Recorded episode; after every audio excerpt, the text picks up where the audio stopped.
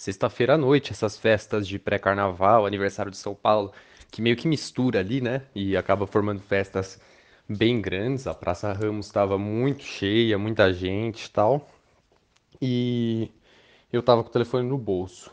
No que eu tô me despedindo das pessoas, né? Na, na hora que eu vou dar o último tchau, despedir da última pessoa, uma pessoa coloca a, a mão assim no meu bolso e leva o celular, né? Aí chegando em casa eu já avisei a Claro já para bloquear o chip e o e-mail. E nisso achei que estava tudo tranquilo. Até cheguei a olhar a minha conta, estava tudo bem, tudo perfeito. Fui dormir, né? Como se é chato tal, mas amanhã resolve, amanhã vai na polícia, faz BO e não deve ter mais nenhum estresse. No outro dia eu tô tomando café, é, antes de sair para ir para a polícia, decidi olhar minhas contas. Qual é a minha surpresa quando eu vejo que na minha conta do Itaú não só eu não tinha dinheiro, como tinham feito um crediário no meu nome, né? Todo o meu saldo, tanto da conta corrente quanto da poupança, que dava ali mais de 6 mil reais, tinha sido enviado para uma outra pessoa. Quem está contando essa história é o Guilherme Vale, que viveu esse pesadelo urbano em 2019. Ter o celular roubado virou um problema muito maior do que a perda do aparelho em si. Quem rouba consegue fazer transferências, PIX, compra em estabelecimento fantasma, empréstimo e deixar um prejuízo grande, viu? Nesse episódio, eu monto um guia do celular roubado, com orientações para aumentar a segurança antes e depois do bloquinho. Como ele tem foco no carnaval, nessa semana, excepcionalmente, a gente está soltando antes para vocês conseguirem curtir os bloquinhos em segurança. Eu sou Thaís Matos e esse é o podcast de educação financeira do G1. Quem começa a montar esse guia é o Walter Faria, que é diretor adjunto de serviços da Federação Brasileira de Bancos, a FEBRABAN. É, o primeiro ponto é você, é, de imediato, comunicar ao seu banco que você teve o banco ou os bancos onde você é correntista, e na sequência abrir um BO e entregar aos bancos. Tá? Então, esse é o primeiro ponto a ser feito. Se ele teve o celular roubado, é essas duas providências imediatamente o BO depois ele também tem que encaminhar ao banco.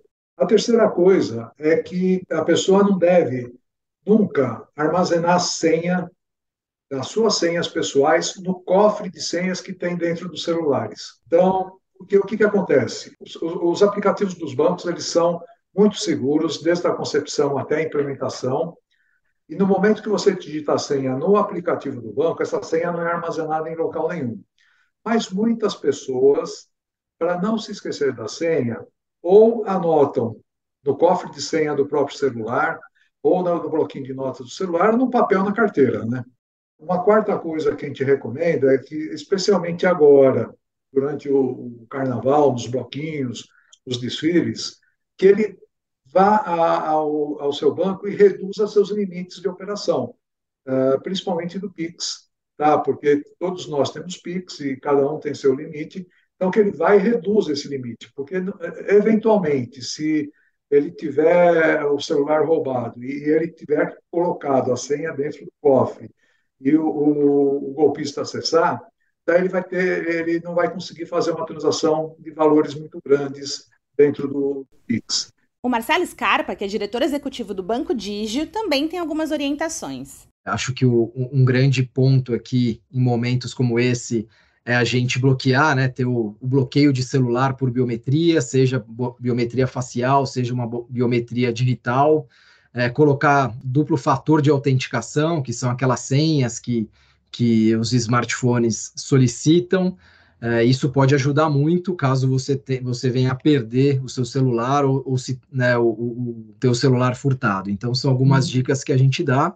É, muitas pessoas deixam ah, os seus e-mails também, então ela consegue ir no aplicativo do banco e falar: esqueci minha senha, e aí geralmente a sua senha é, ela vai para o seu, seu e-mail, ele consegue trocar a senha com o próprio celular.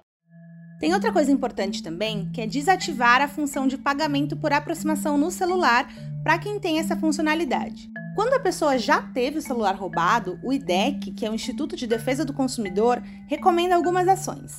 A primeira é que a pessoa precisa cancelar todos os cartões que ela tem e bloquear todas as contas em instituições financeiras para se prevenir. Depois, é importante lembrar de anotar os protocolos de atendimento dos bancos e dos cartões.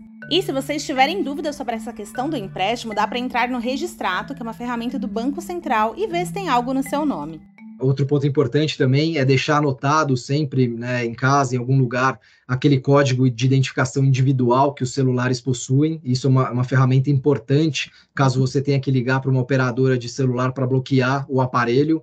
Né, em alguns aparelhos ele chama e-mail, né, que é o código de identificação individual. Então é importante você ter isso anotado. Caso você perca, você liga é, para sua operadora e falar, ó, esse, esse, esse código aqui, ele foi furtado, enfim, é, bloqueia a conta e aí o golpista ele não consegue ter acesso. Então, acho que esse é o primeiro passo aqui, caso a pessoa identifique aí depois de 10, 15 minutos que ela perdeu o celular, infelizmente, ou foi roubada.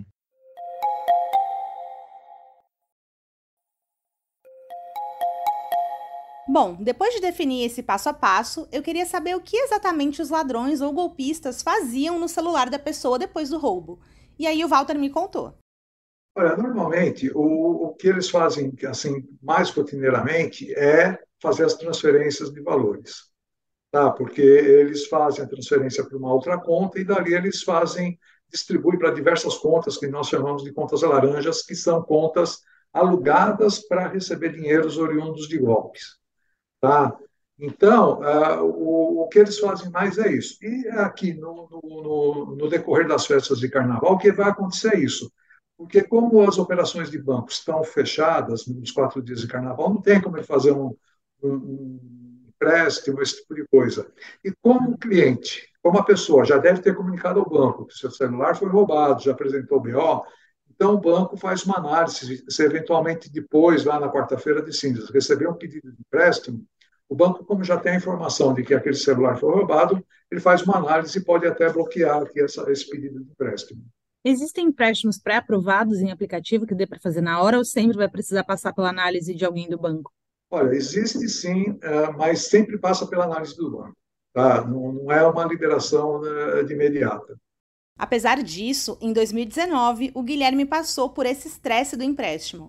Transferiram para uma, uma pessoa lá que muito provavelmente era um laranja, né? É, todo o meu dinheiro e fizeram um crediário de mais de 8 mil reais também, usando um crédito pré-aprovado que eu nem sabia que tinha.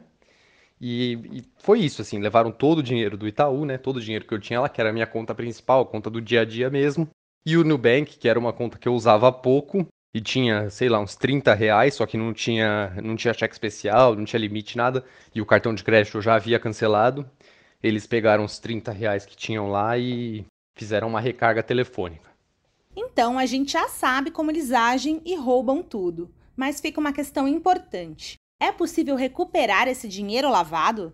Olha, é, cada banco tem sua política de ressarcimento de valores. Não existe um padrão, é, não existe o modelo padronizado. Cada banco vai analisar o perfil do Walter, o perfil da Thaís, tá, para ver se uh, a, aquela transação está dentro do perfil, não está dentro do perfil, se houve a utilização de senha, se houve a utilização de biometria facial ou biometria uh, de finger, né, de dedo.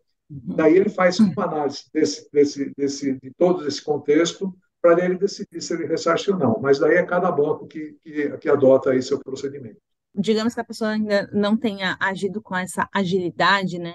O banco tem como identificar, ele costuma identificar é, um comportamento anormal e bloquear transações, ele vê que tem uma pessoa fazendo muitas compras no cartão, ou, ou muitos empréstimos, transferências, enfim. Olha, o banco sim faz análise de perfil, e o que, o que o banco costuma fazer? Ele costuma, no momento que tiver uma transação fora do perfil, ele costuma avisar ao cliente que está tendo essa, essa, essa movimentação fora do perfil.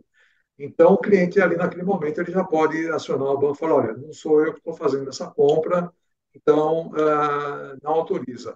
Ou, posteriormente, se caso uh, tenha efetivação, uh, ele pode contestar. Você tinha falado da questão de contas laranja que recebem o dinheiro de, dessas fraudes. Queria entender um pouquinho mais como é que funciona isso. Olha, uh, o que a gente observa é que uh, o golpista, o fraudador, ele costuma ter contas de destino do valor. Então, se ele aplicou um golpe aqui uh, comigo e conseguiu subtrair algum valor, ele já tem contas de destino para esse valor. e de lá ele faz conta de destino, ele já também direciona para outras contas. Só que o que acontece? É, normalmente, atualmente, eles têm utilizado o Pix para fazer essa, essas transações, essas transferências. Só que o Pix é totalmente rastreável, então a gente sabe qual é a conta que foi, dali a gente sabe para outra, outra conta que foi. Então, é, essas contas, que nós denominamos de conta laranja, são é, ou são abertas de forma espúria, de forma irregular para receber esses valores, ou são pessoas que alugam essas contas para, é, em, em, troca de algum dinheiro, permitir que o crédito caia ali. O IDEC entende essa rapa das contas como uma falha de segurança dos bancos e orienta que as pessoas peçam o ressarcimento. Mas as instituições não costumam pensar da mesma maneira em todos os casos. Então, caso a demanda não seja atendida na primeira tentativa, o órgão diz que é possível registrar uma reclamação na ouvidoria do banco e mesmo procurar o PROCON da cidade para que o órgão faça essa mediação. E, em última instância, dá para procurar a justiça também. Então, para terminar o episódio, o Guilherme vai contar como ele resolveu o problema com o banco. É, depois de feito o BO, de registrada a ocorrência, tudo, eu fui ao Itaú na segunda-feira, contei tudo lá, expliquei direitinho a situação, eles abriram a ocorrência, o, o gerente da minha conta me, me auxiliou ali no momento tal, e aí, quando isso aí foi enviado para a área competente do banco, ficou decidido de que realmente não tinha sido eu que tinha efetuado aquelas transações e que por isso eles iam devolver o dinheiro, né? E aí devolveram e desfizeram o crediário que havia sido feito. Bom, gente, esse foi o episódio de hoje. Na semana que vem, a gente volta à programação normal e com um tema diferente para você. O podcast de educação financeira está disponível no G1, no Globoplay ou na sua plataforma de áudio preferida.